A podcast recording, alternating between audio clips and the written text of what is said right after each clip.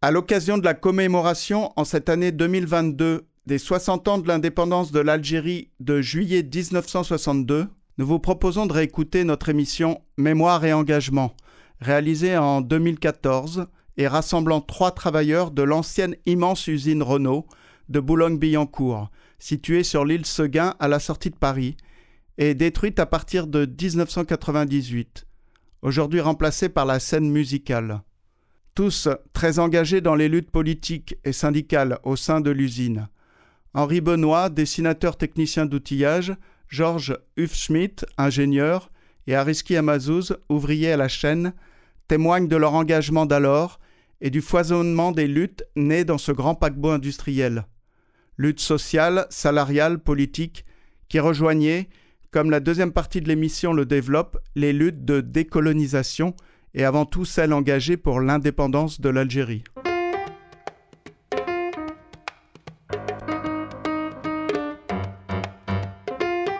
Rendez-vous, citoyens Le rendez-vous au carrefour de votre quotidien.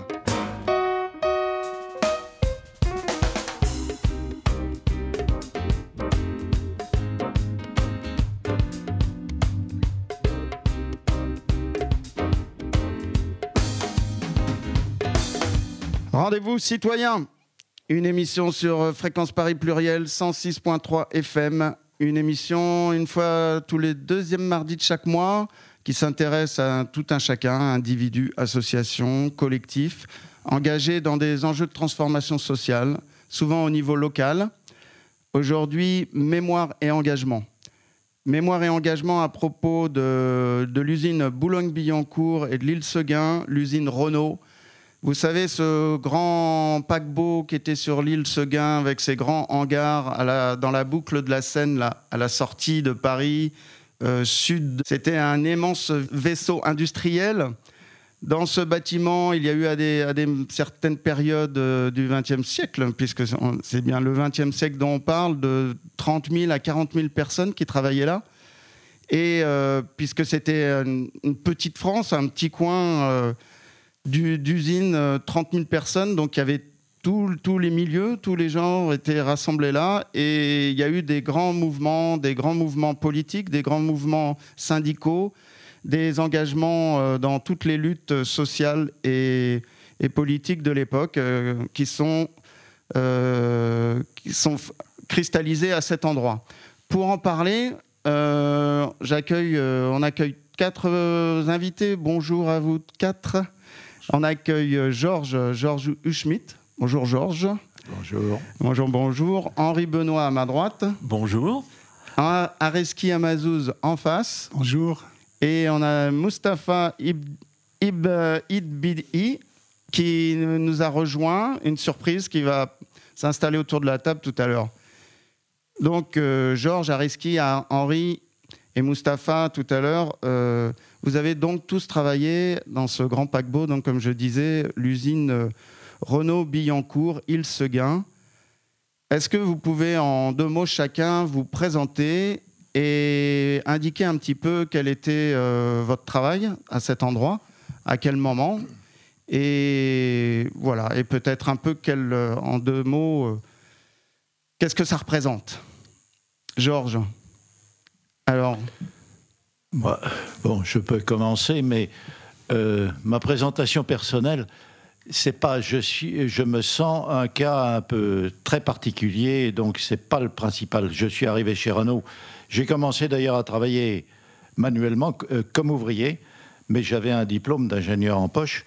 Et au bout de, ah, de j'ai travaillé manuellement pendant près de deux ans. Alors oui, je me permets d'interrompre tout de suite. Justement, ça m'a été interloqué euh, quand vous m'avez dit ça. Vous m'avez dit que vous aviez travaillé sur les presses et en même temps, vous le dites, vous aviez le, diplôme d'ingénieur en poche. Oui, c'était un choix. une démarche strictement personnelle. Très bien. Euh, et on continue. ça ne mérite pas qu'on s'y. ok, on continue. en parle mm. tellement. Euh, et puis après, j'ai eu une carrière d'ingénieur avec différentes péripéties à Renault Biancourt de 1950 à 1967 et de 67 à mon départ en retraite en 84, j'étais au, bureau d'études euh, de conception euh, à Roy, qui était à Roy, qui n'était plus à Bianco. Merci. Euh, Ariski, alors l'histoire avec Renault, elle vient un peu plus tard elle vient à partir de 72. Voilà, moi, la, mon histoire chez Renault, elle est venue un peu plus tard. Euh, je suis arrivé euh, par une boîte, par hasard, par une boîte d'intérim, chercher du travail en 1971-72. Chercher du travail, on m'a dit il y a du travail chez Renault, mais euh, dans l'île Seguin. Donc il faut aller travailler en chaîne. Moi qui n'ai jamais connu d'usine, qui n'a jamais connu de chaîne et de presse, ni rien du tout. Bon, moi de formation, je suis arboriculteur. Ah Chez moi, j'étais formateur, j'étais formateur d'arboriculture. Donc, euh, on est euh, loin, on est loin du compte. Complètement. Mm, mm, mm, et, donc, euh, j'ai dit ça pousse pas beaucoup sur l'île Seguin. Là, ça poussait pas beaucoup. Non, il n'y avait pas de fleurs, ni d'arbres fruitiers non plus. Il y avait, il y avait que des chaînes de montage, les chaînes au sol, les chaînes aériennes qui transportaient des ailes, des portes, des, des sièges, etc., etc. Quand je suis arrivé à l'esplanade de l'île Seguin, en regardant ça et en voyant les transpaleteurs qui, qui, qui, qui, gerbaient des, des, des portes des, capots, des ailes, etc. etc. Ça m'a impressionné. Donc, euh, Vous aviez quel âge? Avais quel âge? Ah, bah, J'avais 23 ans. Donc euh, j'ai accepté de travailler à la chaîne, donc j'ai euh, travaillé pendant plus de 15 ans à la chaîne, que à la chaîne, que les postes de travail en chaîne. Très bien. Donc, en quelque sorte, resté OS à vie. Ok. Et Henri? Henri bah, Benoît Bah oui, moi je suis rentré chez Renault en septembre 1950 parce que j'étais parti en vacances en Yougoslavie en brigade en 1950 et j'avais démissionné de l'entreprise où j'étais, qui était Alstom Le Courbe. Démissionné pour pouvoir partir en Yougoslavie Non, c'était pour faire une enquête pour apprendre qu'est-ce qui se passait, comprendre le pourquoi des divergences et des affrontements entre Tito mhm. et le monde communiste en général. Voilà, c'était. Euh, c'était plus intéressant qu'elle. J'avais besoin d'aller me, retremper dans un pays qui découvrait l'autogestion. Voilà, hein, avec quatre types de zadruga, voilà, qui était quand même un point important. Et j'y ai quand même rencontré des brigadistes euh, yougoslave de la Légion qui avait fait la guerre d'Espagne. On, va, on va développer tout ça tout à l'heure. Bon, va tout Et ça, par rapport à Renault. Voilà. Alors, quand je suis rentré, il fallait que je trouve du travail et j'ai dit je vais aller dans l'entreprise la plus politique de France, celle qui est le pivot, pas, depuis 1940 36, 47, etc. Et c'est là qu'il y a le, le, plus de possibilités d'avoir une activité syndicale et politique intense. Voilà. On voit tout de suite l'engagement. Hein. L'engagement de vous tous, d'ailleurs, il est, il est clair. Hein. Il est, vous, êtes, vous, avez, vous êtes tous engagés euh, syndicalement dans cette usine quand vous y étiez pour la plupart, enfin tous, euh, à la CGT pendant un bon moment. De temps en temps, il y a eu des, petits passages sur d'autres syndicats, je crois. De temps en temps, FO, j'ai entendu. Non, même pas. Ah non. Mais euh, voilà. Et donc, euh, on va parler de ça. On va revenir, on va faire une petite pause musicale avec les Fatal Picard. Les Fatal Picard qui, qui parlent du le combat ordinaire. On les écoute.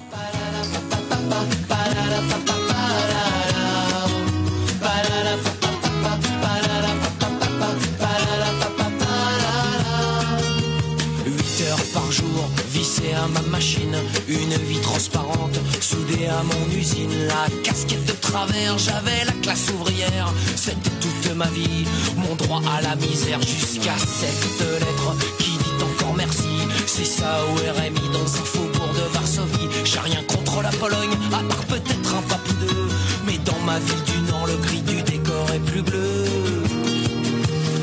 Je me connais, je lâcherai pas l'affaire. Tous les vieilles hommes et la mer. Pour que continue le combat ordinaire.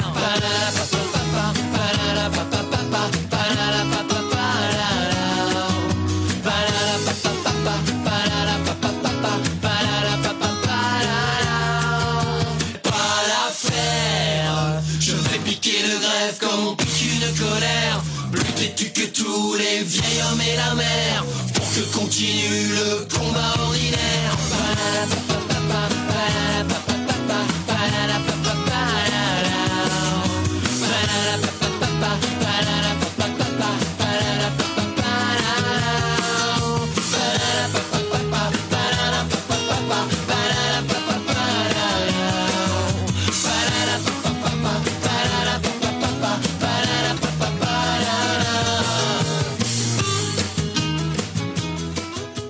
Combat ordinaire, Fatal Picards. On les comprend là, c'est assez clair ce racontent. Euh, on a euh, autour de la table euh, Georges Ariski, Henri, qui sont battus, qui se battent toujours depuis qu'ils travaillent et au sein de, Renault. Renault Billancourt, donc, qui était la grande usine Renault Billancourt sur l'île Seguin à Boulogne-Billancourt. Donc, euh, cette usine, parlons-en un petit peu, essayons de la décrire avant de, de voir ce qui s'y passait. On travaillait dedans, mais on faisait aussi beaucoup de politique. On y reviendra. Mais qu'est-ce qui se, comment c'était organisé en fait tout ça, euh, Georges? Euh, On rentre euh, on rentrait par la place, par la place euh, nationale, non, la Jules Gued? Plusieurs rentrées, plusieurs entrées, oui, la place nationale notamment. Voilà. Il y avait l'avenue Émile Zola, il y avait euh, Il y avait plusieurs entrées. le, le Ouais. métro Billancourt, euh, Voilà, on, a, on descendait au, Bi- au métro Billancourt. en général, oui, Voilà. ou au métro Pont de Sèvres. Parce que euh, au départ, donc à la fin 19e, là, quand Renault il s'installe par là-bas, l'île Seguin, ça, ça n'existe pas. Il n'y a pas d'usine sur l'île Seguin. Il n'y a Au- rien en Au fait. départ, non. Ouais. Il y a une Au départ. cabane, on parle d'une cabane. Alors, oui. C'est le mythe, le mythe de, de Renault dans Le sa mythe. cabane. Euh, oui, qui est, qui est exact, euh, certainement. Euh, Louis Renault. Alors, on commence un peu d'historique, très, Ouais, on va, très on va- bâclé, très- va- on va- on va- oui, voilà. un peu bâclé, hein, Mm, à, à gros- à très gros traits. Et, et essentiellement l'historique euh, humain et social plus que l'historique Ouais, technique, on va- on va- qui on- me paraît moins important, Ouais. moins intéressant. Oui, mais quand même, moi, ce que j'aimerais savoir, c'est la distribution des. Bon, allons, passons, euh, passons sur la cabane, mais la distribution des, des- des hangars, où se trouvait quoi, qu'est-ce qu'on y faisait? Alors, il y avait, il y avait la chaîne, effectivement, à Risky, euh, tu en as parlé, mais il y avait aussi donc des, des, lieux d'outillage, de, fabrication Oui, d'outils. Oui. Euh, comment on les appelle ces différents bâtiments là Vous pouvez en nommer quelques-uns? En- au, au départ, euh, mais ça a beaucoup évolué. Alors, euh, si on prend l'historique, il faut commencer l'historique au départ. Dans cette cabane, effectivement, euh, dont on a conservé la copie euh, et qui subsistera encore dans le nouveau quartier du, dit du trapèze. Par contre, ne Billancourt. subsisteront pas euh, de traces euh, du, du travail, pas beaucoup. hein. C'est Euh, un peu le, non, un peu le de problème traces à des hein. bâtiments, il ne restera rien d'autre. Via l'association Rien d'autre que ce, petit jardin d'honneur avec la cabane et le char euh, de la Victoire euh, de 1918. Euh, mais Louis Renault a commencé dans une cabane, c'était le, le- le début de l'automobile où on remplaçait les voitures à cheval, par, euh, on remplaçait le cheval par un moteur à explosion, et puis on faisait tourner les roues avant avec un volant, et ça faisait une, une automobile. Et Renault a commencé, comme beaucoup d'autres à cette époque, euh, il n'y avait pas du tout. Renault est une marque parmi une vingtaine de marques, peut-être, de Dion Bouton, de La Haye, de La, Hotchkiss, Salmson, euh, etc., etc. Il y en avait beaucoup qui ont disparu après. Euh, et bon, et l'automobile s'est développée très rapidement, dès le début du siècle, jusqu'à la guerre de 14, qui a marqué une, une certaine rupture. À la guerre de 14, il y avait déjà, euh, c'était plus du tout une cabane. hein. À la guerre de 14, c'était déjà des ateliers que. Oui, parce que dans- on, on y, on y fabriquait les, les obus, euh, les Alors, canons. pendant la guerre de euh, 14, oui. le- l'usine Renault a fait son devoir patriotique, euh, incontestablement, en faisant en masse, alors en travaillant pour la défense nationale, pour la guerre, euh, à 100%, et en embauchant une masse de femmes, ce qui était totalement, alors que la mécanique à l'époque était 100% phallocratique, composée de 100% d'hommes, euh, euh, on a embauché des femmes parce que les hommes étaient au front. On a fait des millions d'obus, de balles, de, de- de munitions, d'obus.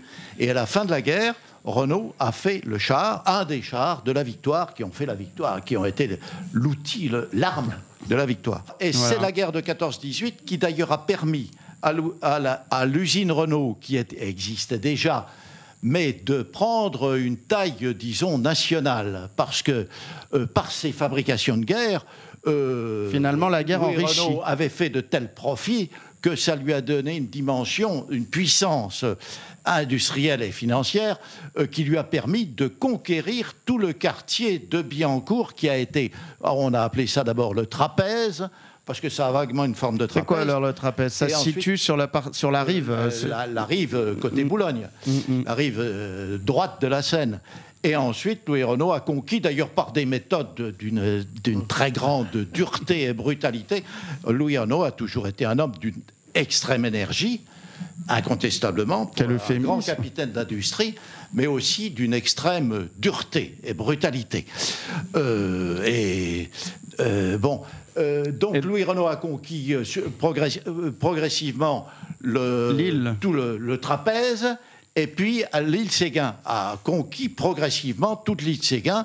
Et Donc, en, expropriant des personnes. En expropriant, oui, par des méthodes brutales, etc. Comme d'ailleurs, euh, sa, façon de gouverner l'usine était extrêmement brutale. Euh, bon, voilà. C'est-à-dire, euh, on peut dire que, la guerre de 14 a permis à, à l'usine Renault de Biancourt de devenir une usine de dimension nationale.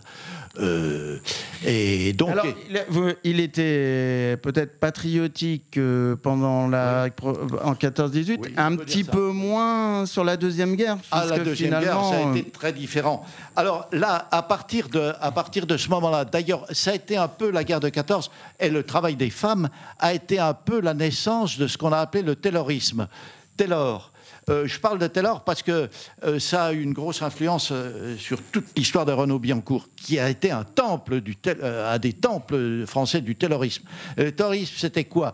C'est l'ingénieur américain Taylor qui avait inventé cette mode de division du travail, de répartir tout le travail de production pour tous les objets de masse, d'ailleurs à produire en grande série, et les automobiles étaient un cas, mais il y a comme tous les objets de masse qui sont produits en grande série mhm. actuellement, c'est toujours par la méthode du taylorisme, c'est-à-dire découper le travail de production en des milliers d'opérations, enchaîner toutes les opérations de montage et d'assemblage sur des chaînes de montage qui se suivent, et, euh, mais aussi toute la fabrication des pièces, le travail à la des travail aux pièces à à la chaîne et aux pièces le travail aux pièces était même la chaîne, plus important en fait, La chaîne, elle est constituée par une succession d'humains, de, personnes d'hommes qui, qui, forment la chaîne. Opération de euh, euh, d'une minute à deux minutes en général et en moyenne, euh, et à faire par des opérateurs qu'on éduque en quelques heures à l'opération en question, auquel on ne demande rien que de savoir faire l'opération en question et de comprendre le français, de comprendre quelques instructions. qui pourra nous en parler tout à l'heure. Et donc, quand, quand, quand, cette usine prend cette proportion, donc dans cette usine, il y a, y a tous les tous les différentes organisations de Renault sont là. C'est-à-dire, il y a à la fois les bureaux d'études, il y a les, les endroits où on, fait, on fabrique les outils, il y a la chaîne. C'est ça Quand je suis arrivé. La forge, c'est quoi? Par exemple, j'entends la forge. C'est quoi la forge? Et, en 1950, quand je suis arrivé, il y avait à peu près tout concentré dans le site de Renault Biancourt. Est-ce que vous pouvez détailler ce que ça veut dire et donc, tout, à la fois la tête de l'usine, c'est-à-dire la tête administrative, technique, parce qu'il y avait de nombreux services techniques aussi, administrative, technique, euh, et euh, mais toute l'exécution, à la fois des ouvriers professionnels qui étaient surtout pour faire l'outillage et l'entretien des machines, mais toutes les opérations de production étaient faites par ce qu'on appelait des OS, mot qui m'a toujours paru d'une énorme absurdité, ouvriers spécialisés en ce sens qu'on les employait pour n'avoir en euh, pour n'avoir aucune spécialité, justement, et auquel on ne demandait que d'être, comment dire, des appendices de la machine, des, des hommes un peu robots, des hommes à faire des gestes 200 euh, fois, 500 fois, 1000 fois dans la journée de 8 heures, quelquefois les mêmes gestes et les mêmes mais opérations. finalement, euh, Georges, c'est amusant. Enfin, vous, euh, vous en parlez comme ça avec beaucoup d'émotion. Et en même temps, vous-même, vous n'avez vous avez été assez peu finalement sur ces chaînes. Enfin, vous avez travaillé à un moment de vous-même, vous l'avez dit sur les presses, mais euh, Ariski, est-ce que c'est bien décrit, toi qui as travaillé un peu sur ces fameuses chaînes? C'est bien décrit bah, euh, Voilà, euh, l'usine de Billancourt, c'est réparti par département. Hmm. Donc, il y a des départements de production, il y a les forges, les fonderies. Les forges, c'est quoi? Alors les forges, c'est là qu'on coule beaucoup, beaucoup de métaux, et là on coule beaucoup de pièces. Les, les moules euh, voilà, les moules, euh, les, les, les, carters, les... et ça tape énormément. Et, donc, de l'autre côté, vous avez des, aussi des, des fonderies d'expérimentation où les ingénieurs et les techniciens supérieurs travaillent sur des pièces que des, des, des, des gens euh, arrivent avec de, de, de, comment on appelle du liquide. Du liquide, métal, métal mm, mm. et on coule dans des, des, moules. Donc mm-hmm. après, euh, moi j'ai vécu énormément dans le département de montage alors c'est le département 74, il y a eu jusqu'à plus de 3000 euh, personnes qui travaillaient, essentiellement des ouvriers spécialisés à la chaîne. Et donc là, c'est le travail partialisé. Donc chaque pas qu'on fait, elle est comptée, elle est millimétrée pour dire, voilà, puisque euh, vous faites euh, dans, dans, dans, espace, dans un espace de, de 3 mètres, vous avez tant d'opérations à exécuter. Et, ça, c'est euh, ensuite, à 3 mètres, vous avez un collègue, euh, un camarade. Nous, on dit beaucoup euh, sur les mm-hmm. chaînes camarades. Et ainsi de suite. Alors, vous avez là-dedans des postes très pénibles des postes très pénibles, à savoir la pose moteur, par exemple, c'est un poste qui demande beaucoup de, d'attention et beaucoup de, de force. Le, bandage de la suspension des voitures, etc., c'est la même chose parce qu'on passe pratiquement en dessous du châssis de la voiture pour monter la suspension et, et, ainsi de suite. Mais ça, ça tourne. Après, il y a la sellerie. Les gens qui montent des planches de bord, etc., ils passent en dessous de, de la caisse de la voiture pour monter cette planche de bord. Et donc, ça, c'est le département de Et montage. Toi, tu étais sur euh, quel poste moi, j'étais au montage de. Euh, j'en ai fait plusieurs. Mhm. J'étais au rez-de-chaussée de, de, la, du département 74. Euh, je contrôlais, je faisais le, le, liquide de frein. Donc là, on branchait sur les, les, voitures, hein, on remplissait le, bocal de liquide de frein et on contrôlait, on purgeait et la voiture arrive en, en faisant une voiture sur deux. Et puis elle passe à l'autre qui contrôle et qui monte euh, une autre opération. On passe à l'autre qui baisse euh, les bras de roue. Le poste d'après, c'est le montage des sièges. Et le poste euh, d'après, c'est le branchement des petites prises électriques, etc., etc. Et donc, elle arrive en fosse. Il y a tous les gens qui travaillaient en fosse. Et là, c'est des gamelles on appelait ça des gamelles de sécurité, on vissait en bas, en bas. On a constamment les bras. Toujours les bras en l'air. En l'air, en l'air jusqu'à la, sortie de, la voiture. Il y a un essayeur là qui vient contrôler la voiture. Donc il y a un essayeur qui prend, qui met le, moteur en route et qui travaille assez pour, à pas mal d'endroits de, ce bâtiment, un travaux euh, bien épuisants. Eh ben là, on part du rez-de-chaussée au cinquième étage, c'est des postes de chaîne. Il n'y avait que des postes de chaîne. Et de l'autre côté du bâtiment, évidemment, on a le département 12 où il y a l'emboutissage, le ferrage, etc. etc. D'accord. Et euh, euh, Henri, euh, toi en tant que dessinateur. Moi, dans un bureau d'études d'outillage, d'outillage de presse. Et il existait d'autres bureaux d'études sur les machines, les forges fonderies, tout l'outillage nécessaire pour réaliser les pièces de la mmh. voiture. Je dois quand même préciser qu'il n'y avait pas que le travail avec des chaînes. Il y avait le travail aux pièces. Hein. Il y avait une cohabitation de, de, de chaînes où le rendement était déterminé par la vitesse de déplacement de la chaîne, mhm. et puis il y avait ceux qui fournissaient les pièces, hein, alors que ce soit des tours au décolletage, toutes les petites pièces, et puis il y avait aussi sur les petites presses, Hein, où les gens étaient souvent attachés hein, pour, euh, pour des raisons de sécurité pour sortir toutes les pièces d'emboutissage ou, voilà. Alors il y avait donc une rémunération qui se faisait en fonction du rendement. Voilà. C'était donc le travail aux pièces. Et il y avait le travail à la chaîne. Voilà, il y avait une cohabitation des deux. Et progressivement, c'est devenu le, le, juste à temps, c'est-à-dire que tout le monde doit faire exactement au même rythme les mêmes productions, n'est-ce pas, les uns et les autres, pour arriver à l'objet fini, qui est la voiture. La voiture, on en faisait combien, euh, comme ça, de chiffre de, par jour ou... Vous aviez parlé, j'avais retenu 1500. Ça a évolué considérablement. On faisait 43 voitures de l'heure euh, avant la fermeture. Euh, quand on tournait à deux chaînes, chaîne de Meudon et chaîne Billancourt, hein, euh, Mustapha peut témoigner, on faisait 43 voitures de l'heure et les postes, il y a des postes à la chaîne qui sont engagés à plus de 100%. Ça veut dire que le gars, il n'a même pas le temps de fumer une cigarette ou de, de l'allumer, ah, d'ailleurs. Hein. C'est pas seulement la fumer, mais de l'allumer. Mmh. alors les postes, ils sont tellement euh, trop engagés que euh, souvent on entendait des ambulances parce qu'il y a des accidents de travail euh, incouramment.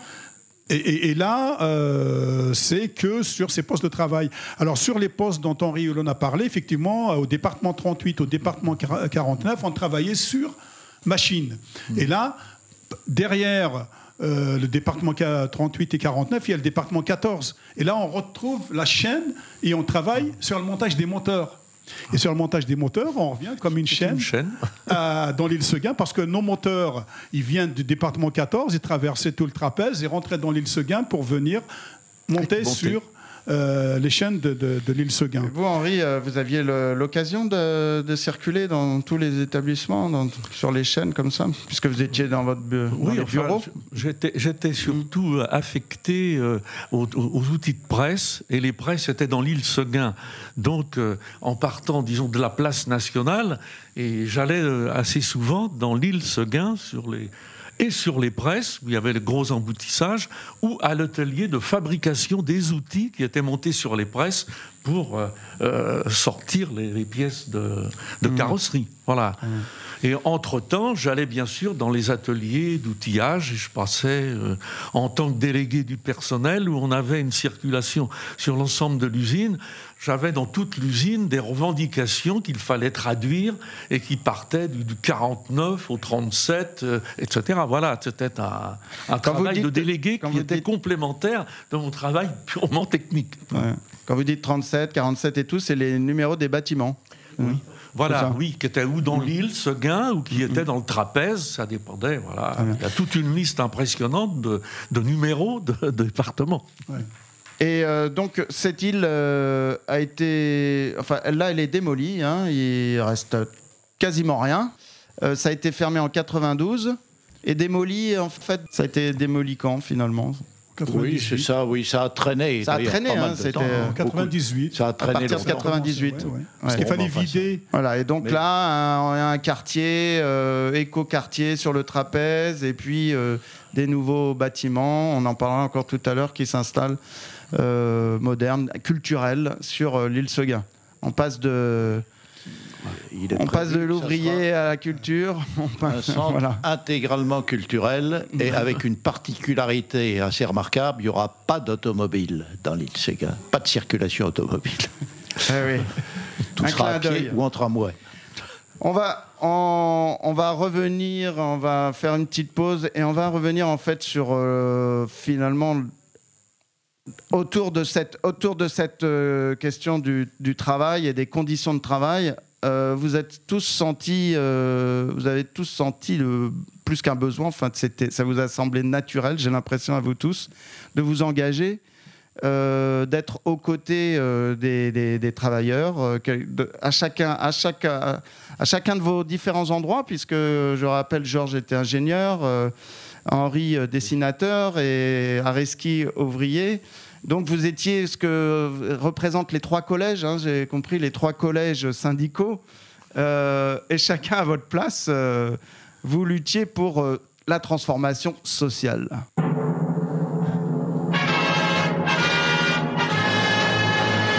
Debout les damnés de la terre, debout les forçats de la faim. La raison tonne en son cratère, c'est l'éruption de la fin du passé, faisons table rase, foule esclave debout, debout.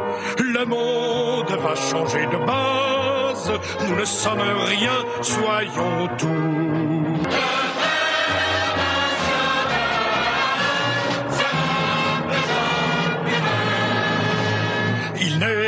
De sauveur suprême, ni Dieu, ni César, ni tribun. Producteurs, sauvons-nous nous-mêmes, décrétons le salut commun pour que le vol rende gorge, pour tirer l'esprit du cachot. Soufflons nous-mêmes notre forge, battons le fer quand il est chaud.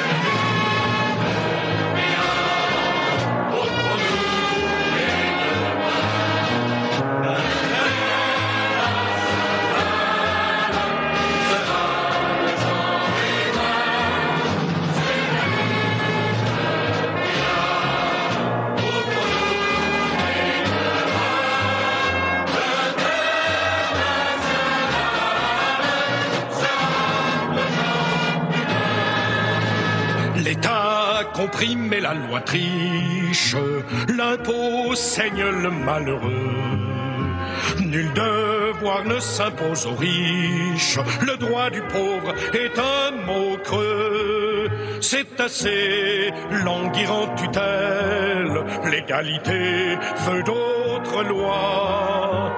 Pas de droit sans devoir, dit-elle, égaux, pas de devoir sans droit.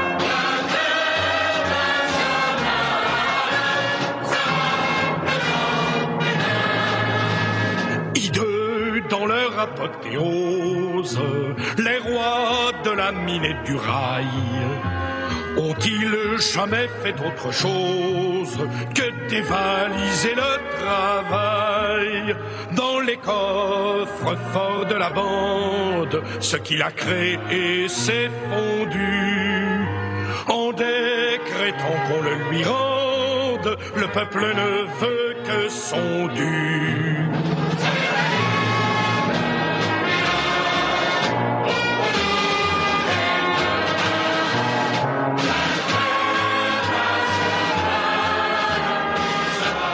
Vous êtes bien sur euh, Fréquence Paris Pluriel 106.3 FM. L'international, euh, oui, c'est le, le chant de tous les combats. Ça fait depuis longtemps, puisqu'il a été euh, écrit au moment de la Commune de Paris, et puis il reste toujours en vigueur hein, sur toutes les manifestations. Encore aujourd'hui, il est encore bien présent. Euh, bah, Henri, euh, qu'est-ce que ça représente l'international? Pour Ah, toi? Ah ben ça, alors, Alors, moi- toi, du moi qui me- PCI, qui me- Parti communiste Voilà, international. voilà, ouais, bah, oui, Trotskiste. en particulier, voilà, oui, c'est ça. Je, je suis, à- je me considère comme euh, dans la lignée de tous ceux qui ont déterminé que en 1920, il était nécessaire de créer un mouvement qui devait changer la, la société, donc m'engager dans la voie révolutionnaire.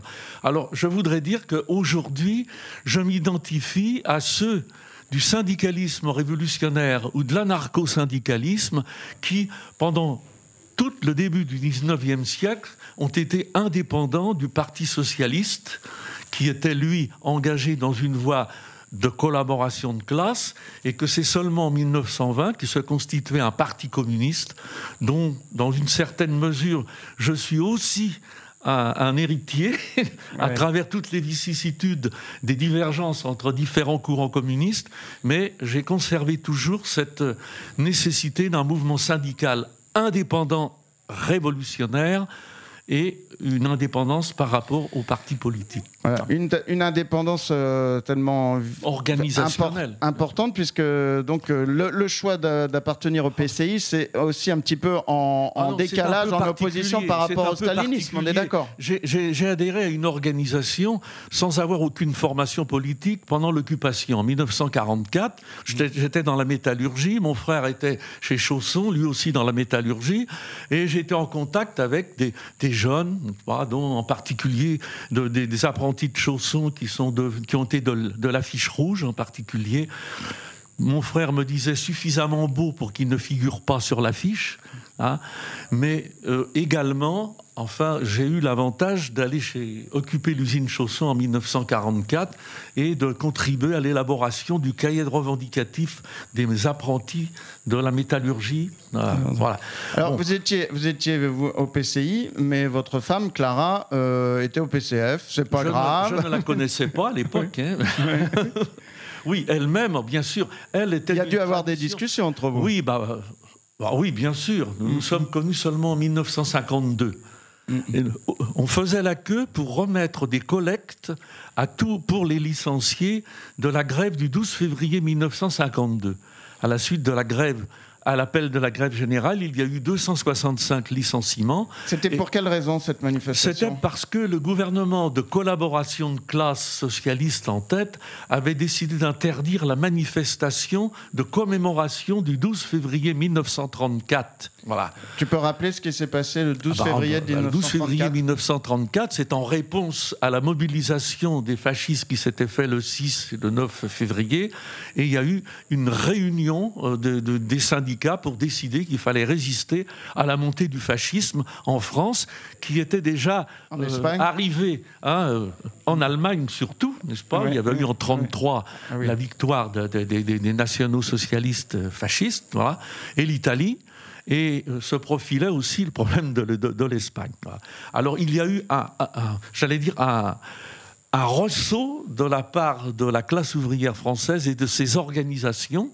Et euh, en 1934, devant la mobilisation des forces fascistes, manifesté le 6. Il y a eu l'appel à l'appel grève générale du 12 février 1934. Voilà. Et donc en 1952, vous avez voulu fêter. En euh, référence, en 1952, devant. Enfin, c'est un problème d'une analyse de la politique de l'époque. Euh, compte tenu de l'adoption du plan Marshall, et puis l'affrontement entre l'Union soviétique à l'époque et l'impérialisme américain, il y a eu toute une bataille au sein du mouvement ouvrier et international. Voilà. Le plan Marshall qui était euh, considéré pour le monde entier comme une économie sous la coupe des États-Unis. Nous avions les révolutions coloniales, la révolution en Chine, au Vietnam, euh, partout, et euh, il y avait bien sûr les, les deux grands qui s'affrontaient à l'époque.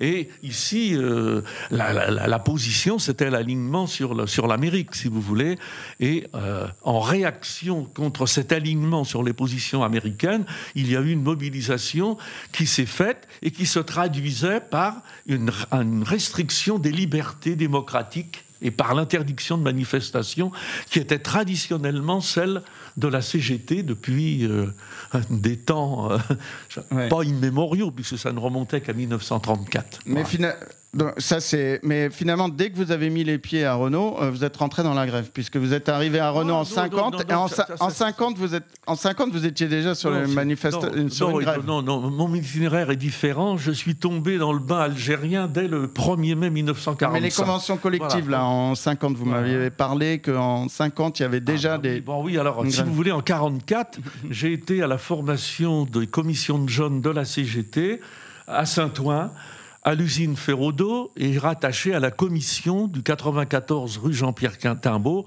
pour essayer de développer le mouvement syndical parmi la jeunesse. J'avais 18 ans. Bon, j'étais bon. Ça a été donc mon, bain de foule, si vous voulez.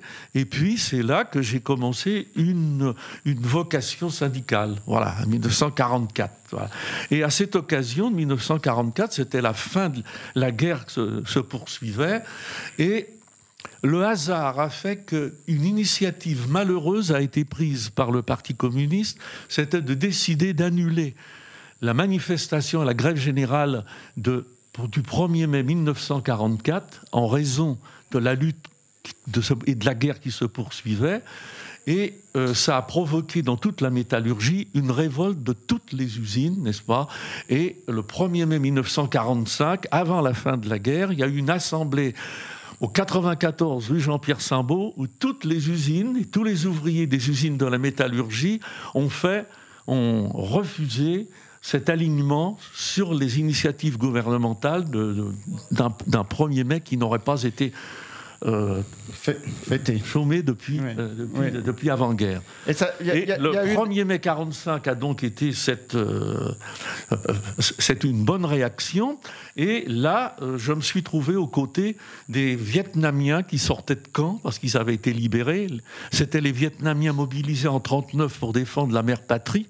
Hein, et qui avaient manifesté dans tous les camps où ils étaient internés depuis 1940 et qui j'ai eu l'avantage de les connaître dans cette période. Ils étaient regroupés dans des hôtels à Pigalle, dans, à, Barbès. Et, tous, les dimanches, tous les dimanches, je passais mon temps dans les, soit à Barbès, à la Goutte d'Or, et après, j'allais dans les, dans les hôtels réquisitionnés pour abriter les, les Vietnamiens. Et c'était dans Pigalle même, dans la rue Pigalle. Voilà. C'est donc là que je suis tomber, si vous voulez, dans cette, euh, communauté très proche, affective, avec tous les camarades des colonies françaises, pas, qui commençaient à prendre conscience qu'il fallait s'en libérer. C'est ce qui me fait dire que je suis tombé dans le bain algérien le 1er mai 1945 et encore plus le 8 mai 1945, parce que tous mes camarades algériens ont toujours considéré que le, début de la guerre, c'est pas le 1er novembre 54, c'est le 8 mai 1945. 8 mai 1945, les massacres de Sétif euh, L'objet, bien sûr, à Sétif, Guelma, Naba, les massacres par, par milliers, n'est-ce pas Les premières, les premières, euh, premières manifestations en Algérie, enfin, grandes manifestation à la, sortie de la, à la sortie de, la, guerre, et qui pour profiter pour le droit des peuples à disposer d'eux-mêmes, qui avait été dans la charte de, de, l'Atlantique pendant la guerre. Et quand ils ont manifesté ce droit de l'exercer, eh bien c'est là qu'ils ont connu ce que c'était que la, la, la férule euh, coloniale. Hein.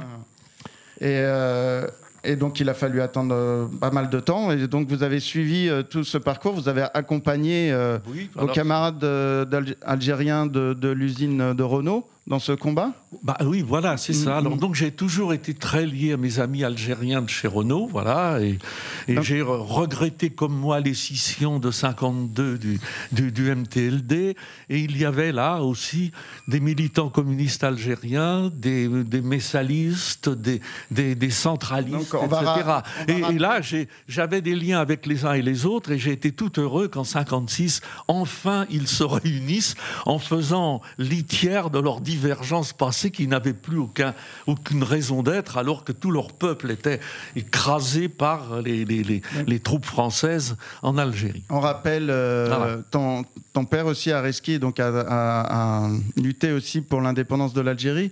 Donc effectivement, il y, avait, il y a eu un moment de... de, de une guerre fratricide, un peu, deux groupes, bah, euh, les messalistes. Hein. Euh, tout à fait, il y avait une Et puis le groupe qui va devenir plus tard le, le, FLN, le Front de Libération Nationale. Oui. Donc les messalistes, euh, c'était Messali Hadj, hein, un homme historique, voilà. On les appelait les messalistes parce que bon, euh, et ils ne voulaient pas adhérer euh, plutôt à la lutte armée pour la, libération, il faut le dire, il faut plaire un chat un chat. Euh, ils voulaient plus euh, négocier des choses, etc. Alors que, effectivement, en, en, sachant qu'on se libère que par les armes, en quelque sorte.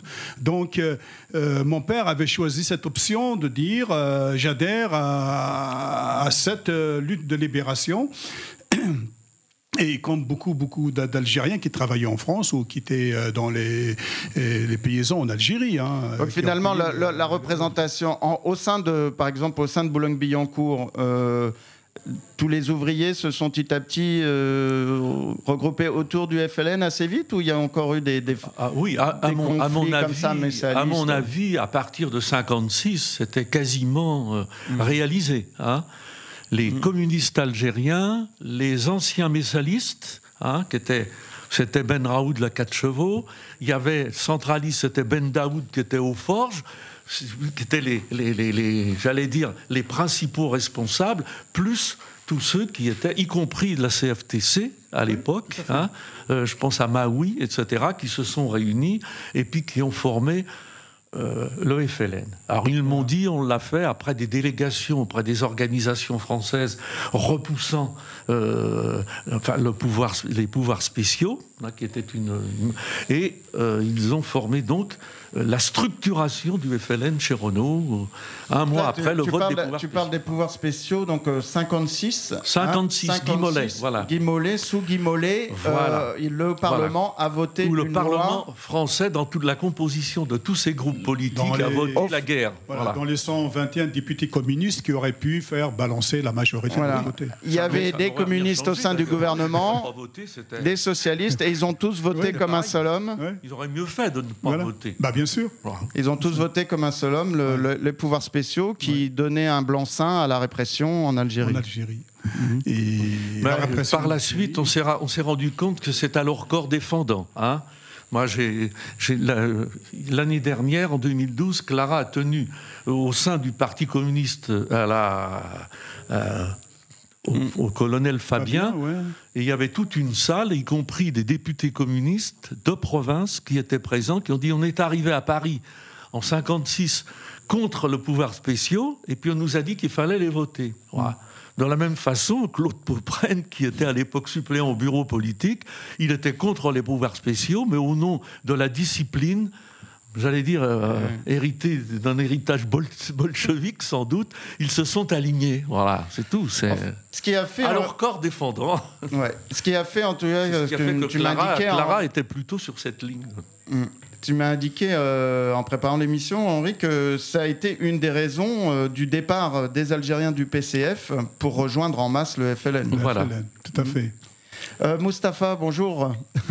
Je parle les plus présenté. importants. Hein. Euh, J'ai pas le temps de discuter euh, avec toi avant, puisqu'on se rencontre là tout de suite. euh, cette histoire-là de, de- du Renault, euh, du monde ouvrier chez Renault et de la guerre d'Algérie, et euh, la famille Bondariski, son père qui s'est engagé euh, aux côtés du FLN, ta famille, euh, ça s'est passé comment? Ah, Moi, je suis, beaucoup, je suis arrivé beaucoup plus tard que Henri. Mm. Je suis arrivé en 69 et moi, je suis originaire de l'Algérie, donc euh, de- du Maroc plutôt. Ah, du Maroc, Voilà. d'accord. Donc ça s'est passé avec un peu moins de sang, euh, l'indépendance de- du oui, Maroc, c'était on le plus sait. euh, une protectorat que, que c'est à la fin où il y avait un peu de résistance, où il y avait un mouvement, avant les années 56.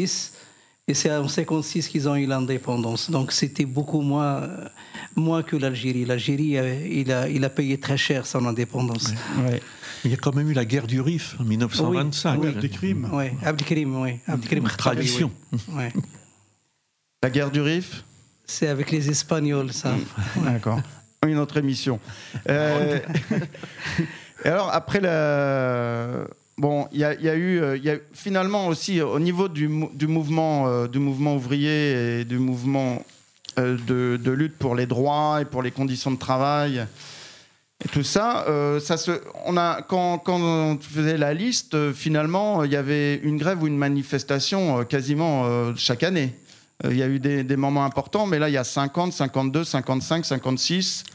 Hein Oui, bien il, sûr. faut, il faut insister, quoi. Il faut insister Oui, pour oui, y arriver. c'est- C'est une, Hein c'est- une période très riche en Bah oui. action.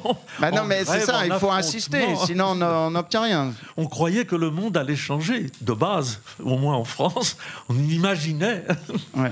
hein, Bon, avec- ça, a avec- permis, ça a permis d'obtenir un certain nombre de choses. de masse avec des, des- des milliards de gens, hein, de, de la révolution chinoise à l'Indonésie, c'était l'insurrection partout. Oui, il y avait hein, des contre sacrés le exemples. colonialisme, hein, partout. Ça a été la fin de, de- des colonies en réalité, cette période qui s'est terminée en 62 avec euh, la victoire de, de- de- de l'Algérie. hein. Il faut dire, rien ne, ne nous a été donné. Il fallait toujours lutter pour euh, arracher certaines revendications. Donc euh, euh, rien n'est tombé du ciel. À chaque fois, il y a des combats, il y a des, il y a, des luttes pour obtenir quelque chose.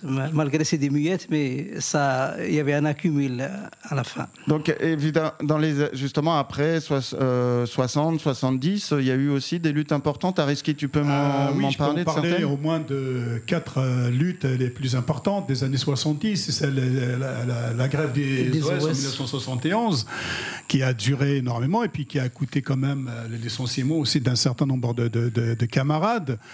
Qui réclamaient quoi? Ben, réclamer euh, à l'époque, c'est de travailler dans de meilleures conditions de travail. Et c'est de travailler dans des. Euh, c'est de travailler. Le téléphone d'Ariski. Et le P1. Il va l'éteindre tout de suite. C'était. Vous étiez sur aussi cette manifestation? Oui. Il s'agissait d'obtenir quoi, donc, comme disait. Euh, il, y avait les conditions de travail, l'égalité de salaire, il y, avait beaucoup de, beaucoup, beaucoup de choses. Et la création du. la formation, il y a, du professionnel premier échelon. Voilà. C'était plus tard, parce qu'on nous appelait encore les OS. Euh, les oiseaux, les oiseaux, il y avait certaines presses, euh, certaines, certaines qui nous a taxé de, les oiseaux de, de, Billancourt qui paralysent euh, la production à Billancourt, etc. Alors c'était demandé à l'époque seulement de travailler dans de meilleures conditions, parce que quand on voit les peintres dans quelles conditions ils travaillaient, c'était insupportable.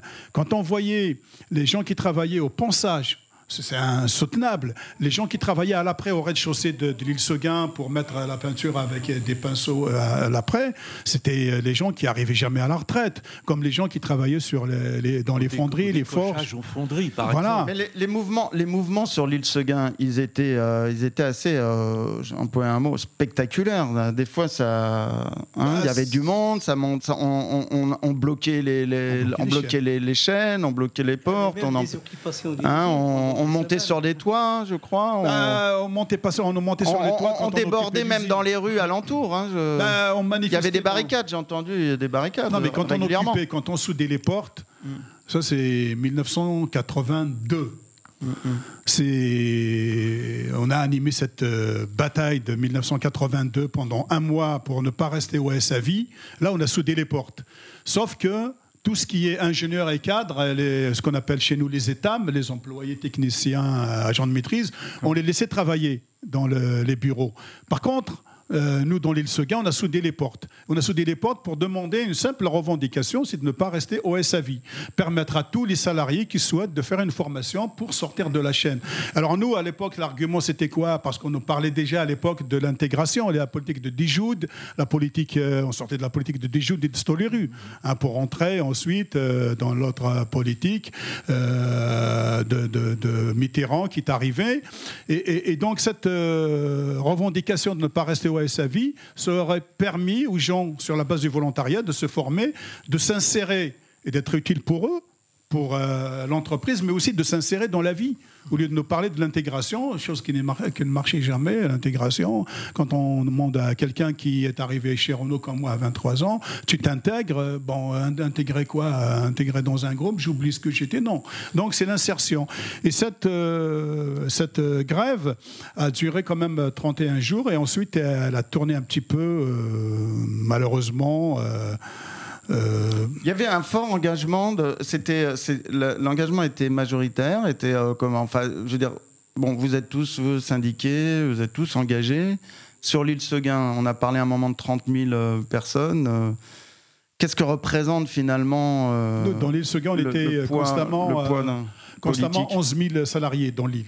Oui qui travaillait en équipe de, de 8. Et ça pouvait, ça pouvait conduire combien de personnes à vraiment acter qu'ils fassent grève et ben voilà, Donc euh, nous, on ne fait pas la grève comme ça. On, on, a toujours consulté les gens. Donc on a organisé un vote sur une grève d'occupation. Parce que quand il s'agit d'une grève de deux heures, trois mm. heures pour obtenir euh, mm. des remplaçants euh, sur la chaîne, pour obtenir euh, des, gants de protection, des chaussures, etc.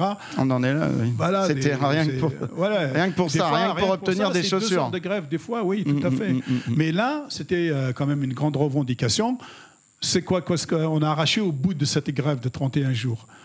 On a arraché une augmentation de 700 francs. Et tout le monde, vous êtes, vous êtes combien euh, C'était un mouvement très, très. Un mouvement très, très, suivi. Au début, il était suivi parce qu'on avait la CGT, la CFDT. Mais la mhm. CFDT, tout de suite après, nous a abandonnés. Donc, on est resté seul, la CGT. Effectivement, on était peut-être 30-35% euh, euh, qui paralysaient complètement l'usine. C'était les, les OS à la chaîne qui paralysaient complètement l'usine. Donc, on ne pouvait pas tourner. Et la direction a organisé des commandos pour euh, faire pénétrer des gens à l'intérieur. Hein. Et puis bon, euh, on s'est bien débrouillé pour toujours les repousser et bloquer la, la chaîne. Donc la négociation, ça s'est terminé. Euh, Disons un petit mot parce qu'on arrive déjà à la fin de l'émission. Il y a beaucoup de, de choses. On faudrait un peu plus longtemps. Mais un petit mot sur, euh, sur euh, Atrice aujourd'hui, Association de travailleurs de, l'île Seguin. Donc il y a, euh, c'est Ariski, tu as souhaité mettre en place cette association. Au moment où tu voyais cette usine fermée, tu n'étais pas d'accord d'ailleurs pour qu'elle ferme. Hein, tu t'es opposé à la fermeture. aujourd'hui, elle est démolie et tu, tu as trouvé nécessaire de créer une association qui témoigne de tout ce qu'on vient de témoigner euh, pendant une heure, de, cette, euh, de, ce, de ce lieu de travail et de ce lieu d'engagement politique, syndical, d'engagement humain. Hein, je crois que c'est ça l'idée d'Atrice. C'est ça, l'idée d'Atrice, c'est euh, de ne rien laisser passer parce que dans cette entreprise, on en a parlé, les océans ont parlé, ceux qui ont connu Renaud bien avant moi ont parlé. Il y a eu de l'amitié, il y a eu de la solidarité et de la fraternité. Moi, j'étais licencié en 1987 réintégré, à chaque fois réintégré jusqu'au Conseil d'État. Mais, Grâce à beaucoup de, de ah lutte et de défense. De 87 à 94. J'étais réintégré, l'usine était déjà fermée. Donc dans ma tête, j'ai dit les gens euh, en 92, l'usine est fermée, est tombée dans les bras des uns et des autres, on va plus se voir, on va plus. Euh, les gens pleuraient. Mhm. Parce qu'il y a eu des, des, il y a eu même des mariages à l'intérieur de, de, de ce bah, il y a, des, relations. Il y a eu tellement de choses. Bah, Henri, tu as rencontré Clara euh, là-bas. Il, y a eu énormément de choses et donc euh, euh je 30 000 suis... personnes, il y, a de quoi de faire des rencontres. Voilà. Hein. Et puis il y avait 100, personnes 58, en permanence. 58 euh, nationalités qui ont cohabité ensemble, qui ont travaillé mhm. ensemble, qu'on se disait bonjour dans toutes les langues et qu'on s'entraidait entre nous, alors qu'on est noir ou blanc, on est musulmans, catholiques, mhm. juifs et autres, agnostiques comme moi. Donc voilà. Et, et en 94, j'ai vu avec un groupe de copains comme Mustapha et bien d'autres. Euh, qu'est-ce qu'on peut faire à une association pour travailler sur la mémoire, recueillir cette mémoire-là et, ben, donc Atrice, et avec l'idée d'avoir un lieu permanent sur l'île Seguin de, de 1000 m2 qui, avait, qui a été acté par certains politiques. Par l'ancienne euh, équipe de M. Fourcade. De, de Billancourt. Euh, le maire. Euh, mais il faut quand même toujours se, se, bagarrer un peu, hein, c'est pas acquis. Il y a aussi une autre association qui s'est mis un peu... en 2004 est arrivée. Qui s'est mis comme ça en... Pas en opposition, mais enfin en, en, concurrence, je sais pas, à Métis. À Hein, qui ils sont arrivés en 2004. Qui représente l'association des gens de maîtrise. Euh, bon, du, du, on va dire du, c'est pas le, c'est deuxième, troisième collège, c'est ça, des, ah, troisième collège. voilà, des cadres. Et donc on retrouve un peu la lutte des classes là euh, au sein des associations. C'est que la, la différence, nous, dans notre association Atrice, nous avons tout. On est, on est aussi dans le débat euh, patrimoine ou mémoire aussi. Hein, Nous, c'est la mémoire. Vous, c'est la mémoire, c'est l'homme euh, au milieu des, des bâtiments. C'était un musée industriel, etc. Et maintenant, ils viennent sur cette idée d'avoir un lieu de mémoire parce qu'avec le pavillon, on a mis déjà un premier pas. On a un pavillon, on peut le visiter maintenant de mercredi à dimanche, de 14h à 17h. Ça, et on insiste beaucoup pour qu'il y ait plus de, de, de, euh, de, gens on peut qui aller voir visiter. cet endroit. Hein. Pour l'instant, c'est des containers de toutes les couleurs. Il y a une usine, il y a une, euh, pardon, une, exposition à la fois un peu historique et aussi, euh, et aussi euh, qui, qui, qui rencontre aussi des mouvements, euh, des mouvements de, de, de, manifestation. et après, et les mouvements sociaux. Oui, les mouvements sociaux, Il y a des vidéos, des témoignages, etc., d'ouvriers, d'ingénieurs, de cadres, de, cadres dirigeants. Ben, Aujourd'hui, les cadres dirigeants, notamment à Métis, et, se rapprochent de notre idée d'avoir un lieu de mémoire, parce qu'un lieu de mémoire, c'est quand même met en valeur la ville et euh, l'entreprise. Donc aujourd'hui, avec ce pavillon, espérons qu'on va... Que tout ce dont on a parlé euh, serve, soit transmis. Euh, et si vous voulez justement euh, vous rendre compte un peu de, tout ce mouvement de, lutte, d'engagement, de, participation dans les transformations sociales, lisez L'Algérie au cœur. Donc Henri, tu as écrit avec ta femme Clara, Benoît, L'Algérie au cœur, qui retranscrit votre engagement au sein de Renault et notamment votre engagement auprès euh, des collègues, camarades algériens pour l'obtention de obtenir de haute main, euh, haute lutte avec beaucoup de, massacres, de morts, l'indépendance de l'Algérie. Donc euh, l'engagement anticolonial rejoignait là et rejoint l'engagement des ouvriers pour les conditions de travail et pour un meilleur meilleure vie plus douce. Merci, merci à vous. Merci beaucoup. Dans un mois, deuxième mardi de chaque mois. Merci.